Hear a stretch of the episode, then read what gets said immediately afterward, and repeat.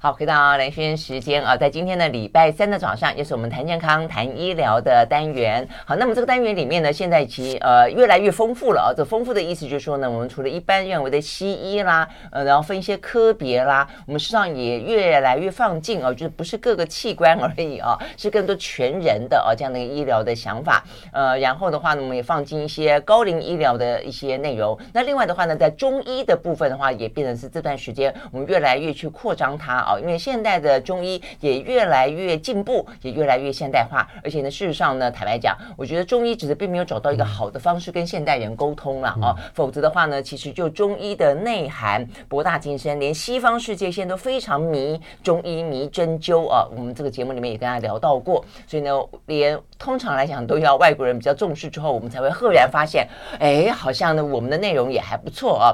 所以呢，其实是真的有点点可惜，所以呢，我们也一直很。花时间啊，让很多不同的中医师，呃，用不同的方式啊，来我们理解我们身体上面啊，从中医角度呢，怎么理解自我，怎么样理解疾病，怎么样去呃治疗，跟怎么样去呃保养。那再来的话呢，心理哦，也是我们这段时间一直很关心的啊，呃，很多心理咨商师上到我们的节目里面来，我想这都是现代人。比较 麻烦的事情啦，就是所以呢，呃，从内到外，从上到下啊，用各种不同的方式来处理。好，所以我们今天呢，邀请到的是中医师啊。那这位中医师也是有点特别，因为一般来说的话呢，我们讲中医啊，你会觉得说，哎，中医比较做重的是调理啦，主动是保养啦，比较慢。那如果说呢是跌打损伤哦，那是另外一派，你会去什么国术馆啦，哦，什么跆拳道啦什么的。好，那这一次的话呢，我们今天邀请到的呢，他就是。呃，曾经在我们的我们的节目哦，但是呃，他真正最在行的是商科，实际上也就是传统的跌打损伤啦。那但是他用一个很很现代中医的方式去处理啊、哦，所以我们待会来跟大家聊聊这一块。他是呢甄嬛呃中医诊所的哦，这个中西医师哦，就是他有中西医的背景啦啊、哦，所以呢他是黄宪民，自称阿明师。啊，Hello，阿明师早。今天看到兰萱姐很开心。大家好，我是阿明师哦。那就像兰萱姐讲的那个外国的月亮呢，又圆回来了哦。对对，你有这种感觉对不对？也会有，因为其实是在于那种，就像兰萱姐讲的是语言的方面啦。因为其实中医它的那个结果跟疗效可以传承这么久，还是受肯定的。但是其实一直不能让民众可以理解。但是西方很擅长把东西讲清楚。在这，所以我们现在在这个结合之下，我们就是想要把中医这个故事可以说的更动人，也更能够让人了解。嗯嗯，对，你说一个是语言啦，哈，讲的更清楚；一个就是我觉得他们会拿出一些科学实证，或是用一些比较系统性的方式去去做说明，对不对？对。那中医每方这边中医就很奥奥妙啦，嗯，对。哦，摸一下这个。呃，脉搏哦，好像在算命一样，就突然之间对你的那个祖宗八代，对你的人生啊，这个一一辈子似乎呢都在他眼前经过了。他有他的玄妙之处，但也因为这样很难流传，很难流传，对不对？那对年轻人来说，对现代人来说，或是以一个比较科学实证为呃这个知识基础的人来说，就觉得啊，这是迷信，呃，这个好像就是经不起检验。对，所以说，其实，在我们这一代的中医师，他有肩负一个责任，就是我要要把那个。科学验证的那个的的理论基础，把它带回来，跟中医这些故事传说，他把它做接轨跟做验证。事实上，其实在这过程中，哎，蛮多以前那些经络的概念呐，哈，头痛医脚，脚痛医头，哎，其实在西方是有实证出来的。嗯，比如说，其实我们很常讲的那个，呃，头痛医脚，哦，和痛处不等于伤处。为什么以前的中医师呢？他觉得我头对上半身痛，我脚医一下，哎，怎么上半身好了啊？那这种好像以前都说不清，只能用一个很神秘的什么经络的故事来讲。可是其实西方呢，他也发现到这种概念，就是叫代偿。啊，对，因为其实西方就会发现到说，哈，我们人体啊，还有很多这些会用到让你疼痛不舒服的关节，可能它太常用了。嗯。可就好像一个家庭哈，现在一个可能一个母亲，以前我们讲阿信好了哈，阿信那一部时代剧 是那个比较早期的阿信哦，不是五月天阿信啊。啊，所以日本很红的那个，哎，日本那个阿信哈，对，是因为在西方也发现到，我们的疼痛就好像那个阿信，他会受伤，有可能就是他太操劳了。可是呢，一个家庭或者我们一个整体，他有个地方太操劳，跟一或许啊，或通常啊，也代表某个地方太懒散。哦，或者是其他地方太懒散，对，太懒。比方说妈妈很累，就是小孩太懒。呃，有可能是爸爸太懒哦，就是老公太懒，老公对对对，是，哎，这个很有这个哲理哈。对，那那个老公太懒，有可能是因为他呃不会用，或者是这个太懒的地方他受伤了。哦，很多人，然后家庭中有人那个受伤生病无法赚钱，另一半他可能就要肩负起整个家计，那他就容易生病受伤。但我们看见的反而是那个生病那个很操劳的那一人，可是我们没有看到，哎，这个家庭中他不 work 的，没有效，他没有什么作用的那一半。嗯，那其实中医在以前就发现到，哎，有很多时候我们头痛。会是操劳的那个阿信在头在在在痛的地方，嗯，但真正他不 work 的哈，或者是没什么作用的，去鞭策他或者需要去改变他，改变他的可能是在就是那个老公啊，然后在别的地方，那我们叫猪队友好了哈，那个猪队友可能在那个在脚或者在别的地方，所以传统中医就发现了，哎，我其实要找出这个猪队友去修复它，它才会有帮助，因为痛的地方可能是个代偿。可是这个故事在以前没有办法说的很清楚，古文的限制嘛，没错。而且后来你刚刚这样举那个例子，还被现等于头痛医脚，脚痛医头，被当做一个 蒙古大夫、一个乌龙医师的那种半开玩笑的说法嘛，对不对？就是你只要呃这个看下下错判断，然后呢。呃，这个治疗错的地方，你就说，哎，这个这个叫头痛医脚，脚痛医头。事实上，原来是中医，嗯，其实有这个道理在，就是。对，它其实本质是医术，但坦白说，有时候出锤的时候要把它变话术，再变话术。对，你看，其实它都不是有一个医学的基础在上面的。嗯，OK OK，好，所以呢，这个刚才阿明师讲到这个，最主要是因为我们今天想要跟邀请他来，想要谈疼痛啦。因为呢，呃，大家一般来讲就是说疼痛。很少，就是我我觉得疼痛这件事情到底要找谁去看哈？我觉得这是现代人最麻烦的，呃，因为呢，现在现代人到处都酸，到处都痛，脖子酸、头痛、腰痛、肩痛。髋髋部也痛啊，然后脚也痛，就总而言之，到处都痛。然后我我真的真的觉得，就一个呃患者来说，比方说我也是经常呃，就我我是肩颈特别酸痛，你真的不晓得要去看谁，你知道吗？那我前段时间就几年前有一次从那个楼梯上面咕噜噜滚下去，然后就就撞伤了我的膝盖。那好，所以你去，我觉得这个很直接哈，你去看西医啊，有没有骨折？没有骨折啊，好像，没有骨折，那就回去。好，所以我觉得这就是一个西医最大的问题，没有骨折就回去。那对骨科来说是这样。那然后问题，我没有骨折，我还是痛啊。而且我后来呢，过我就后来这些年，慢慢慢慢，真的是有点像气象台了。天气不好的时候就痛，然后的话呢，肿肿的、胀胀的哦，怎么样？然后呢，呃，再去照 X 光呢，发现啊，也叫做积水啊，有点积水，然后什么半月呃。半月板，半月板啊，所以好像有一点点撞到什么之类的，但也就这样，就它并没有一个很很好的治疗的方式。那所以你就会说，哦，那我们就转而去寻求中医的治疗。那中医的话呢，就是说，那找谁呢？整脊的、跌打损伤的，就是 呃，那好，西方现在有复健师哦，对，复健师也是现在非常夯的一个行业。但我的意思说。这种就是说，你会有点像是神农尝百草，你必须要片尝、片试过好多各种不同的中西医呀、跌打损伤、传统疗法、民俗疗法等等等，然后你才知道说啊，原来中医有个伤科。哦，所以我也去找过阿明师，所以我就觉得说，其实每一个人当然有他自己一个最好的选择方式哦。但是这么多的方式，事实上呢，在中医的部分有越来越现代化、越来越系统化的部分，我真的觉得这部分很值得来跟大家做介绍哦。那我们要先 休息一会，再回来啊。所以呢。呃，后来我发现阿明师也很认真的去拍一些呃短评啦，哦，这个有点像教学啦，对不对？哦，也是卫教啊，门诊时间有限啊，所以我们录这些可以让患者回去慢慢看，有问题问。然后在医界也很多的其他中医师或者是其他西医师也会说，哎、嗯，觉得拍的有道理，他也会节省他门诊的时间，让患者回去看。哦、拿你的去播。他不不怕的病人跑到你这边来吗？诶，不会的，因为我也会劝他们回去，因为最了解这个患者的医师才是对他最好的。对。哦，OK OK 哦，原来你们这个年轻医师还会这样相互的帮忙、相互交流。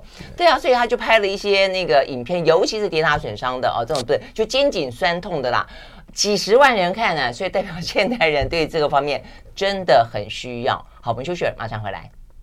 I like 103, I like radio 好，回到兰萱时间，继续呢，在今天呢，这个健康医疗单元邀请到的是呢，甄嬛中医诊所的哦，这个阿明师哦，我们要聊的是跌打损伤啊，这个肩颈酸痛啊，这个部分一般来讲，你都会去看什么样的医师或看什么样的人，寻求什么样帮助啊？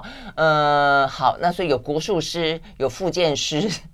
有针灸师，有中医师啊。那 OK，所以我刚刚就是问说，怎怎么怎么处理啊？所以后来我才我真的那一次跟我说你的擅长是伤科，我才觉得哦，终于有伤科哈。嗯，其实蓝学姐刚刚那个问题，我相信很多听众朋友都会有哈，因为。诶，这其实是在说我在受伤或疼痛的当下，我应该选哪一个人来帮我，他能够最快或者是可以最最有效率处理有问题哈。那其实有一个关键，那大家可以听好，就是如果你的呃传统的跌打损伤啊，还有跟现在中医的伤科或者西医的骨科，它其实有个很大的差别是，跌打损伤或者西医骨科，它其实更重视的是说你在受伤急性而且有外外力的情况。当下受伤的修复，当下，所以对，我们就先讲跌打损伤好了。就是你通常都是以前，要么就是打架啦，要么就是种田啦，你 被牛撞到，急性的受伤损伤时，你的疼痛跟你受伤的位置其实是很接近的。嗯，好，等于痛处跟伤处很接近的时候，你那时候看那个跌打损伤，好，通常帮助是蛮大的。啊，除非他这些骨。桥桥下好像就好了，是是，这个其实是存在的。但是，一旦说我们回到另一个场景呢，是第一，你没有很明显的一个可以解释的外伤，好，或者是说你的这个疼痛已经持续至至少超过三个月了，嗯，这个时候哈，当你受伤的那个时间拖得越久，你的痛处跟你的伤处可能还会越分离哦。哦，你这样讲有道理。对，OK。所以说，是的，所以说那个你没有外伤史，很多人他是说啊，我就是久坐坐一坐我就痛了。那其实也没有被打到，也没有很明显的外伤史，他这种情形痛处跟伤处通常不一样。嗯，或者是说他只是拿一个手机啊，脖子就扭到，这也不能解释你这个外伤的时候，那代表说你这个是之前累积很久的一个结构的问题。对，我有个朋友是教授，他有一次去演讲，也不会弯腰捡一支笔。是。就起不来了，就腰就起不来了。对，除非你就很尴尬。是啊，除非那支笔可能有十公斤，不然很难解释说你原本的状态。当你有这种呃超过三个月，或者是没有明显外伤史的时候，痛处跟伤处很大机会不一样。这时候中医伤科其实我认为它是很有效率的，在找你的伤处，就是你那个猪队友是在哪里。OK。而所以说有些人他可能是慢性的疼痛，看跌打损伤，可能就有的时候有效，有的时候效果不一定。它原因可能就出在这里。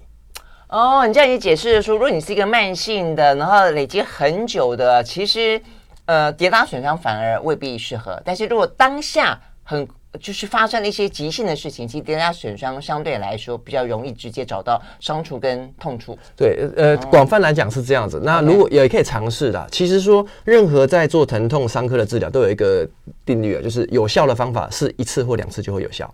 如果你试到第三次都觉得哎好像普普通通时，坦白说不是它不好。而是这个疗法可能不适合你，所以跌打。如果说你真的有缘分看的时候，你看一到两次，如果效果不好的时候，你可能就换。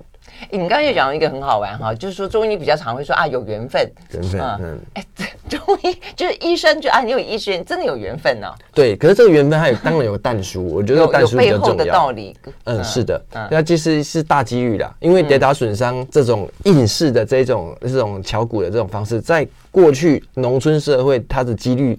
呃，成功几率很大了，因为我们那时候的人是能劳作为主。现代人其实生活形态变了，我们容易疼痛，同样脖子痛，同样腰痛，原因可能会差非常多。是是是，OK。所以这边就是就讲到要讲原因的部分了啊。所以呢，在你的门诊里面，现代的人肩颈酸痛，那因为你刚刚一开始也跟大家讲到有所谓的代偿啊，所以到底我们的伤处跟痛处一不一样。哦、呃，如果你这个疼痛是已经没刚刚讲没有外伤，或者是超过三个月哦，更更久了，几乎都是不一样的。甚至其实，在我们疼痛发生一一个礼拜以后，我们痛处跟伤处开始不一样的，因为人就想要说，我要让这边不要那么痛，我让别的地方来救我。嗯哦，痛就好像说一个地方没钱了，他一定会想要赶快找找人借钱，所以一个礼拜左右他就开始分开了。嗯，哎，那如果以常见的肩颈酸痛、腰痛来讲的话，呃，比率上，嗯。我们脊一整条颈椎分成颈椎就脖子痛、胸椎、腰椎跟骨盆啊肩椎的地方。脖子痛的肩颈椎痛，常常它代偿是因为胸椎它卡住不能动，因为胸椎卡住啊。对，可是胸椎先卡住了一段时间以后，因为胸椎的工作它它没办法做，它就叫它的阿信就是颈椎来代偿，所以很容易产生。你发现的时候已经是脖子痛了，但是真正要处理的重点可能是。腰是胸椎。嗯哼。那反过来说，腰椎哈，它会产生酸痛的时候，往往可能是颈颈的骨盆、荐椎的地方已经出问题了。嗯、所以腰痛的时候，可能你要特别去检查或者治疗的焦点是在你的荐椎，就是骨盆上。OK，这是嗯，它就会有一种上下楼。欸、为什么胸椎对？如果说是这样的关系，那就代表说胸椎跟骨盆比较容易出问题，没有错吗？那为什么？因为啊，我们一整条脊椎呢，颈椎跟腰椎它就直直的一条。我们如果想网络上查一些骷髅头的一个模型的话，它就是一整条。对。可是胸椎它有肋骨，还有胸骨这样子把它箍着，它本身腔对不对？没有错，它本身就是求稳定。嗯。比较稳度稳定的话，反而就容易卡住。骨盆它也是从后面到前面一整圈到耻骨哦，它也是一个稳定一整圈的结构，它稳定就容易卡住。为什么稳定容易卡住？因为它稳定就不希望它动，它就好像房子一样，他喜欢盖得很稳定，就不希望它动。哦，所以你卡住的意思是说，因为它不动，所以久了它就更容易卡住，不灵活，不灵活。哦，卡住那种求稳定的这种关节，它反而就更容易，因为你很久没有动。或者是受伤，它就更容易不灵活。Uh. 不灵活的时候，它其实它不是说完全不能动，而是它可以微微的动。嗯哼、uh，huh. 但是我们久坐了以后或受伤，它微微的动都不见了以后，变成完全不动了以后，哇，那他就必须把工作交给他邻近的关节，也、uh. 就是胸椎交给颈椎，骨盆交给腰椎。那说腰椎跟颈椎负担就大，所以现代人常常肩颈酸痛、腰背痛，但治疗重点反而就不是在胸椎跟骨盆，要先去观察。嗯哼，OK，好，我们休息，再回来现场。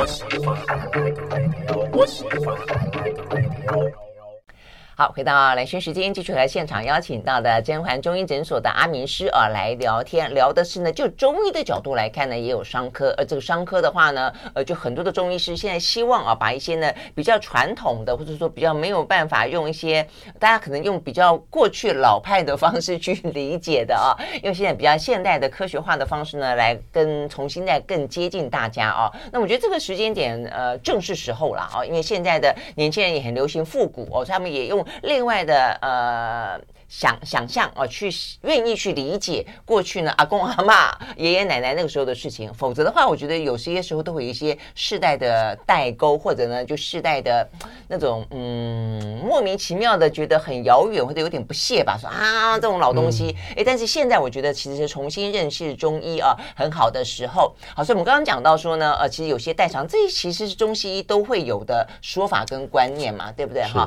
所以原来说哦，颈颈部跟腰腰。腰椎哦，事实上是因为胸腔跟骨盆腔发生问题。诶，那我有一个疑问哈，那像现在低头族真的是很多很严重，那还有呢，惯用这个什么手机啦、电脑啦、笔电啦，这个手手也是一样。那所以这个这些问题感觉上就很直接啦。所以这个部分手痛应该就是手痛吧，脖子痛就是脖子痛吧？还是说这边也是什么手痛是来自于哪里，或是说呃我的手痛会从哪里呃好发？脖子痛其实不是脖子痛，是这个意思吗？没有错，我觉得蓝仙姐说的这个非常的好问题，嗯、而且是说是专业的啊、嗯。其实，在那个刚刚讲到代偿，就是为什么脖子痛、胸椎会容易卡住呢？主要来自于三个原因啊，嗯、三个原因。第一个，我们先讲是手好了哈，嗯，因为手臂的这个筋膜，它跟脖子好像隔着这么远，但其实它是以现在的那个筋膜的一些解剖来讲哈，好，发现它其实是同一条。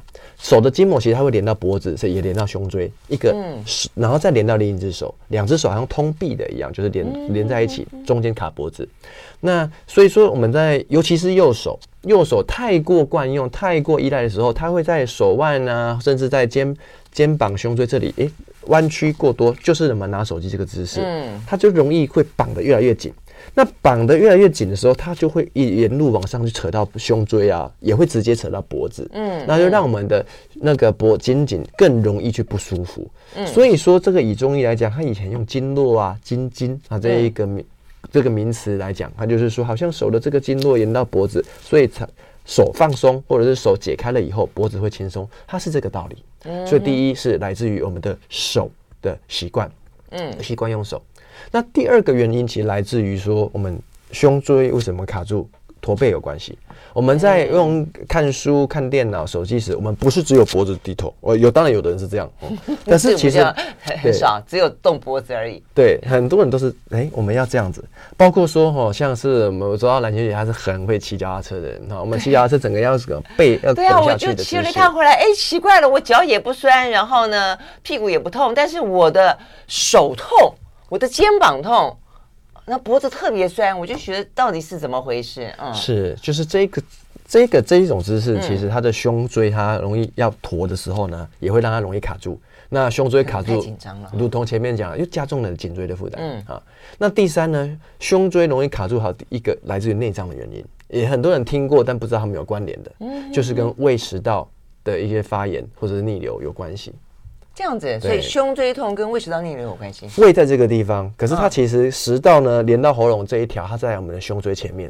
那现代人长期他饮食跟压力的种种影响，它会造成这种胃食道逆流的时候，食道一紧缩一发炎，它其实也容易让那一些胸椎也会缩住。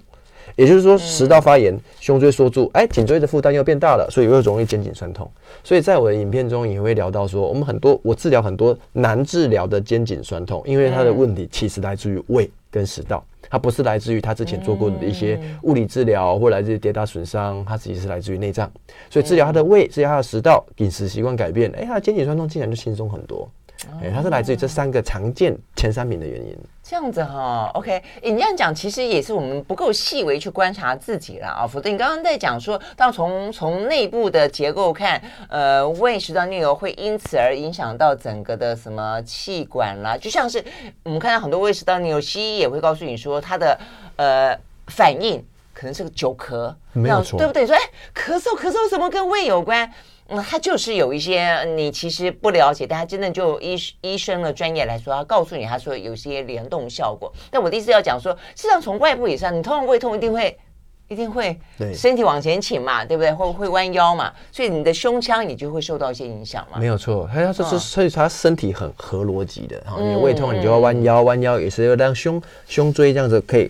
可以保护住，那这时候全身呐、啊，不要说他会想要颈椎舒服，颈椎的那个能量、那个钱都会想要借到胃那边，当让你最不舒服的地方可以轻松一点。那这时候产生别的问题就会很合理了哦、欸，因为好像被借钱借多了，其他人也被借怕了。哎、欸，这样这样听起来真的是颈椎蛮可怜的哈。哎，对，真的。哎、欸，那颈椎这个阿信要要怎么去处理它？所以就变成说，好，当你颈肩颈酸痛的时候，你是要去处理你的。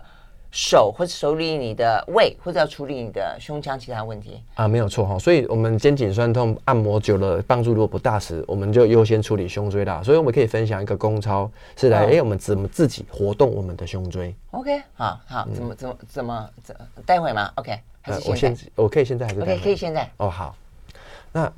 胸椎的活动哈，其实是来自于我们身体在左右旋转。嗯，因为胸椎可以坐着做，我们看这个阿明是坐着、哦、可以坐 着坐着做。我们这个可以在办公室啊，或者在家里就可以。好，站站着坐着都没有问题。首先，我们就是做一个两手轻松抱肩，然后手就轻松放下来哈，肩膀不耸哦哈。那这时候呢，我们下巴微微缩哦，要固要固定住我们的腰跟我们的脖子，头就一直看前面。接着我们做一个动作哈，旋转。手手在轻轻滑动我们的身体，旋转身体，然后头不动，头不动，你会发现这个现在很像我们看什么时尚杂志的封面，对不对？哈，很时尚的感觉，摆个 pose，对，眼神也很很性感，这样哈。好，在这个过程中呢，我们手臂，哎、欸，我发现你转的比我多，哦、你转的幅度比我大。对，我常常在转，长转就可以让它松。常常转，对，而且你会发现，通常一边会觉得转的比较过去，一边转不过去。哎，那。通常转转不过去，是因为哈两边不对称，它本身就已经有卡住了。如果你觉得转的幅度不对称，就是卡住。哎，所以我们这样子转的时候，可以帮我们的手臂连上往上，是上胸椎的活动。那转到两边对称了以后呢，也到底了以后，我们可以把手轻轻平抬啊，也是轻轻的啊，不肩膀不耸，做同样的动作，左右转。好哦，所以运动到的地方又不一样了。对，它会转。我们中段的胸椎是要手部平台的。哦，我觉得好紧哦。对，会觉而两侧哈很紧，或者是感觉不对称时，你就慢慢的去做。啊，这个过程要注意，千万不要用力，勉强是没有幸福的。就是说，你转到底了，不要用力过去，你就是换方向，山不转路转，你会发现你的下一个循环会觉得转得更过去。好，不要硬，不要硬把它转过去。好啊，最后呢是把我们手这样贴到额头。这是转我们下段的胸椎，手抬高反而是下段的胸椎哈。啊，做同样在额头这边轻轻的旋转摩擦，哦，甚至有时候腰会有一点点好像抽筋的感觉，这也是在下段胸椎在旋转。是，哎，当你旋转到两侧都对称松了以后呢，哎，动动脖子会觉得轻松很多。哦，哎，这个这个三段式蛮舒服的哦，哎，是蛮舒服，所以你。建议每天做。我其实哦，不止每天呢、啊，只要你觉得脖子或有点紧，或呼吸有点不顺畅的时候，嗯、有点哎有点卡卡的，比如刚抱抱过小孩，刚洗过碗哈、哦，那实际那时候就可以去去做一下。哎，那做的时候做多久？做到你刚刚的那个胸椎啊两侧对称，而且可以柔软到底的为止。所以有的人可能三十秒，常做的人三十秒左右就做过一个循环啊。哦，这样子。很紧的人可能做三到五分钟，哦，万事起头难。啊，所以这每个人时间不太一样。OK OK，那但是如果三到五分钟也还好，也还好。就是如果事实上很多事情就要持之以恒就对了，对不对？是啊，每天做的时间不见得要多，但如果你常常做的话呢，这个问题可能就可以改善。而且我觉得对很多人来说，肩颈叫救急吧，哦，对，所以如果你可以慢慢给他一点时间的话呢，其实应该是可以呃让自己的身体够更柔软。OK，好，那这个是我们身体的上半部，那腰部跟这个呃骨盆呢，我们休息了再回来。我是你爸爸我是你爸爸我是你爸爸我是你爸爸好，回到兰心时间，继续来现场邀请到的甄嬛中医诊所的阿明师啊来聊天啊，讲阿明师，你突然之间会觉得有点像哇，小时候那种什么阿婶塞呀啊什么。就是啊，年纪要很很大，然后打武术的啊。那但现在呢，是很年轻的、很时髦的啊，这个中医师啊。好，我们刚刚大概讲了这个颈呃肩颈跟这个胸腔的关系。那刚才你也特别提到，就现代人很多一些毛病在你们这里面，就是腰跟呃骨盆的关系。好，所以腰跟骨盆的关系又是怎么样？那到底骨盆会会有什么样的问题，会让我们的腰觉得不舒服？OK。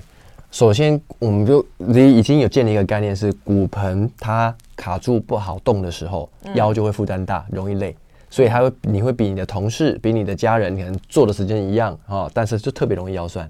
可是呢，我们就回头来讲，为什么骨盆容易卡住了，也是来自于前三名的原因哈。嗯，第一呢，肯定是嗯我们现在大多数人在做的事情就是久坐。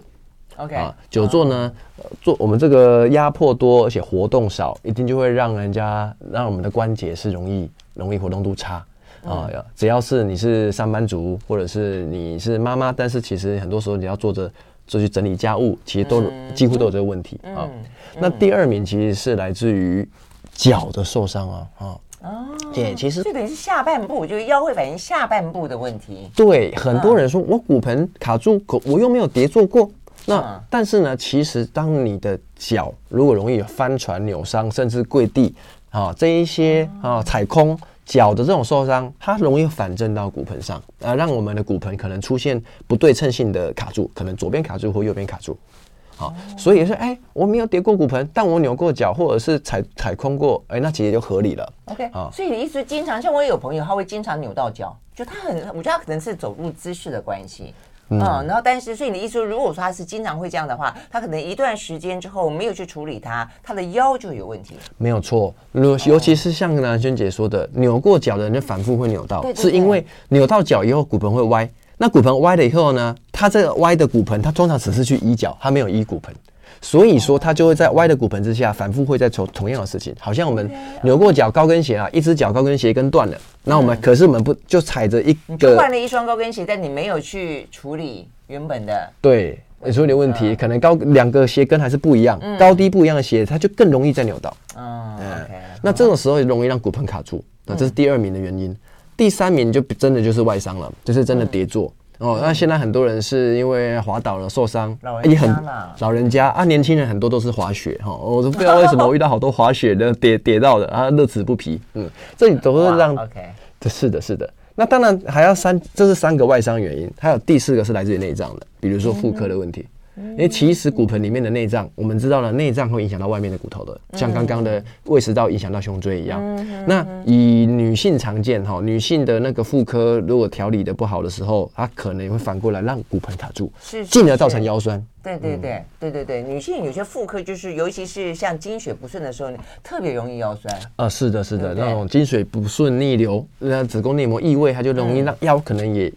发炎，然后也卡住。嗯嗯嗯，这样子哈。好，那所以照这样的说法的话，那也就是要去动，哎。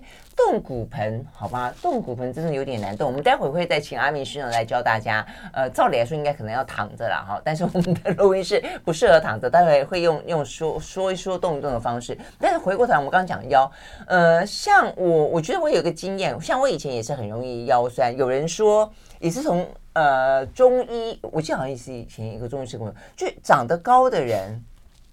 长得高的女生容易腰酸，有有这种说法，这是我的第一个疑问哈。第二个的话就是说，我后来觉得腰酸，呃，我自己想说，可能是我的下半部的肌肉可能不够结实，太太瘦弱哈。后来我就去做一些重训，当初当然重训还有别的一些原因，就总而言之，我不希望我自己是有个肌少症，就年纪慢慢大了，不希望是肌少症。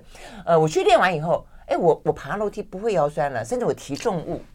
因为以前是提，比如说，比方说，你去超超市买个东西，然后呢，哎，上个五楼，哎，你就是走到一半，你就是你腰痛到不行，呃，但是后来呃做了重训之后，就发现，哎，这个问题竟然改善了，所以是为什么？哇，你刚刚也解决了我一个很大的疑惑，哎，就是我认识蓝学姐很多年了啊，她的身材样貌一直都保持的这么好哦，因为重训了呢。那它的原因是这样子哦，其实刚刚蓝学姐说了，我们的腰酸，坦白说不能。我们通常医学上不会叫受伤，会叫做过度使用，就是疲劳了，肌肉疲劳产生的腰酸。肌肉疲劳产生的腰酸是来自于我们要身体直立时要有四兄弟啊，腰腰部四兄弟其实是腰部肌肉当大哥好了，然后呢腹部肌肉是二哥啊，然后三哥呢是我们的臀部，四个四，然后第四是我们的大腿，尤其是大腿内侧。啊，跟前侧的的这些肌肉，我们的大腿、腹部、臀部跟腰部，它这个四兄弟一起让我们身体直立的。好了，那容易累，一定是因为说我们有几个啊兄弟呢，他没有齐心协力啦，他没有那个力量，或者是他是猪队友受过伤，他就会让大哥特别的累。嗯，好，因为腰部呢，它是最不能休息的肌肉，直立起来一定要需要腰。所以这时候很多人说练核心，核心无力，腹肌无力的。臀久坐臀肌会无力的啊，然后大腿又没有什么练，那这时候几乎你的直立行走都是让大哥你的腰部肌肉来来做，那他会容易累，容易酸是很合理的。像兰萱姐说的，我们去练腹部，然后练腿、练臀啊，当你的四兄弟都到齐了，然后又齐力断筋，这时候呢，你的腰部就更容易，大哥就哇，很欣慰啊，几乎就流出感动的眼泪。所以觉得我可能不经意的去练了重训，也开始喜欢骑车。它同时就解决了腹部跟腿部的问题了，没有错，就让我们的腰相对来说轻松了。是的，所以说腰酸其实不是练腰哦，哈，不是练腰，通常腰酸是练其他三兄弟。对呀、啊，而且三十岁你一定会去捶腰嘛，就捶半天也没用啊。是，按然后会去按摩，按摩腰也没用啊。对，嗯，同样如果说是按摩的人哈，容易腰酸的话，呃，当然这是治标的方式，你去按摩腿跟按摩臀部，甚至按摩腹部。哦，或你的腰会轻松更多，对，真的吗？哈，OK，好，所以呢，这就是我们要知道它的一些联动哦，跟所谓的代偿到底是呢从哪里带到哪里啊？所以你的伤处跟你的痛处哦，基本上是不一样的。好，我们休息了再回到现场。I like 103, I like radio 好，回到蓝轩时间啊，继续和这个阿明师来聊天。在画面上面，我们两个人突然之间长高了，因为我们两个站起来了。好，所以哦，这个阿明是蛮高的，你几公分？哦，一百八十一。哦，他真的蛮高的，嗯，OK。因为我我看男生，我要觉得很高，通常就是一百八十公分以上，嗯、就是比较高。好，那我们现在呢，就要做一些跟呃骨盆，就是呃让我们的腰椎哦，可能事实上呢，它的真正痛处是在呃骨盆等等地方嘛，哦，会让它舒缓的一些动作是哪些？OK。这个叫做骨盆时钟啊，其实它是美国密西根大学它发展的一个运动啊。它的主要的主旨呢，其实在我们的骨盆要让它做各各种的翻旋哈，它各是各种做前后左右旋转的一个动作。所以，但是这个动作是主要是躺着屈膝去做。那我们站着只是让大家知道一下这个感觉是什么哈。躺着屈膝就是就是这样子，对，躺着屈起来，然后你坐着、你站着的时候，你可以手摸那骨盆去感受自己的骨盆是可以这样旋转的哈。OK，好，那有这个感觉之后，我们可以用这个手机呢，我们坐下来示范一下，说这个骨盆是怎么旋转的哈。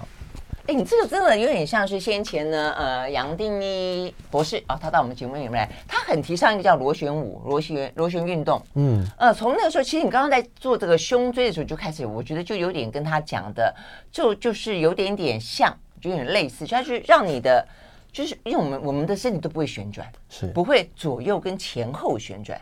哦，所以那个时候，其实我觉得这这要稍微练，但你抓抓到诀窍之后，其实就就很舒服了。是，嗯、而而且旋转这个概念很重要，因为我的一个我的商科的老师呢，他就强调说，那个我们的筋膜是旋转的错位，好像锁螺丝一样锁进去的。嗯、那所以说，任何直线的拉伸、拔伸看似有用，但它不是最有效的。对，没错。一定要旋转。通常在说啊，你要做伸展身体，我们都会直线性的。直线的。对对对对对。嗯、但是它实际上你是要 twist。就是要对要要旋转式的，没有错。嗯、OK，所以我们怎么旋转骨盆，是来自于说我们躺着屈膝，然后我把这个饮料杯当头的方向好了哈。啊、这是我们的骨盆一左一右的时候，我们要先让自己的骨盆呢，我们先让它定位好。头的方向假设是十二点，然后呢反方向是脚的方向六点，那然后三点九点我们就知道了嘛哈。嗯、好，我们要先是让它往这四个方向的准点去做一个旋转那个。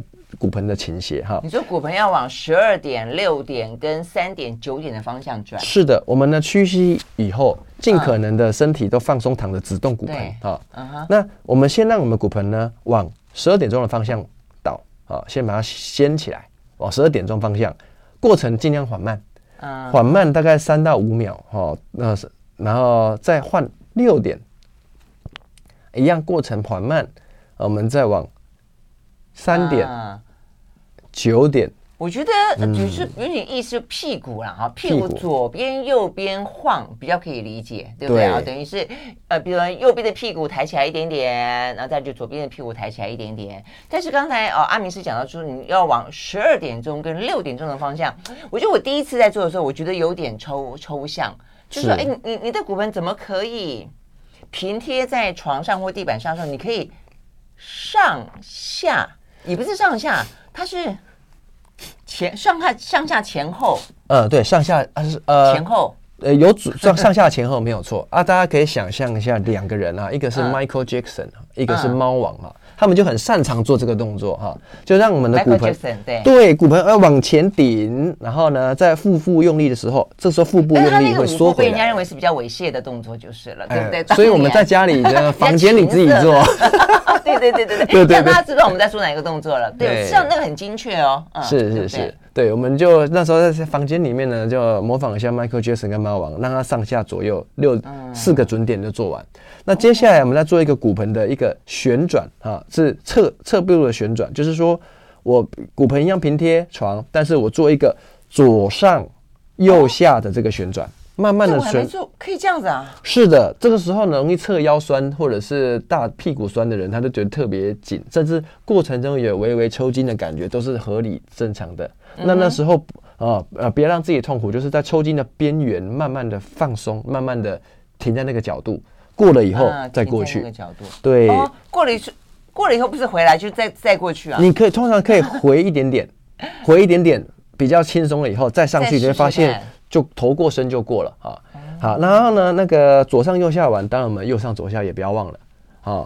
这几个旋转的方向都有啊。当你四个准点还有这个旋转做完了以后呢，开始就要做更困难的，就是我每个翘起来的点哈，就是都要轮流做。就比如说十二点钟的骨盆就翘起来，接下来呢可能就再做左右一点一点的翘起来。三 D 的概念，对，三 D 的概念，一点、两点、三点、六点，就每个十二个方向都做过，还可以反方向。做到吗？这个我还没做过，这很难想象哦。是这个，可是这经过练习了以后呢，其实就更容易。不过一般人做很做不到，是因为他跟骨盆不熟。他其实我们不知道骨盆现在在什么位置，所以初期你可以两只手摸在屁股旁边，协助说啊，我现在骨盆在哪个位置。其实这种训练哈，它是本来就做得到，它其实不是肌力的挑战，只要你的大脑知道你的骨盆在什么位置，你就做得到。就可以指挥他了，就可以指挥他。你这样讲，我又想起来有有个医师有跟我聊天的时候，我们聊到过，他说其实女生跳肚皮舞非常好，非常好，其实是非常好。就你去想象那个肚皮舞的的的的的转动，它就有点像是刚刚安明师讲的前后左右上下，然后还这个呃不不止 twist，它还这个三百三度空间的三百六十度，对不对？对，没有错。那通常这样男生不太会跳哎。是啊，所以说我觉得有时候问题就是你你的病人会不会跟你说，男生就骨盆很难动？对，他们都只会学 Michael Jackson 而已哈，所以其实骨那有的男生我也可以尝试一下肚皮舞哈。哎，有道理。对 对对。对啊，嗯，或者是做这个骨盆的时钟，它也是一个基础幼幼版哈，但是对于腰酸背痛的帮助其实就蛮大。因为我在影片中分享这个的时候，有许多的的观众好像有留言啊，这个其实他甚至有解决他很多看医生他看没有看好的一些疼痛，嗯、我就看的是很感动的啊。嗯嗯嗯，OK，所以这也是一样，就是可能可以每天做，然后在床上。在在地板就是硬的好还是软的好？其实硬的比较好哦。当然那个很像瑜伽垫的那一种软硬度是刚好的。事实上，如果我们的床或者是沙发太软的时候，也会让我们的腰酸背痛加重的。嗯，这样讲是啊，所以如果如果你家在睡很舒服的水床啦，或者什么什么大 S 那个床的话呢，或许就不太适合做这些运动。OK，好，非常谢谢阿明师啊，这个带给我们今天啊，真的是现代人非常常会有的一些毛病啊，就是呃这个肩颈、腰酸背痛等等啊，所以呢，怎么样子帮助你？希望呢有用。好，谢谢阿明师，谢谢，嗯，好拜拜。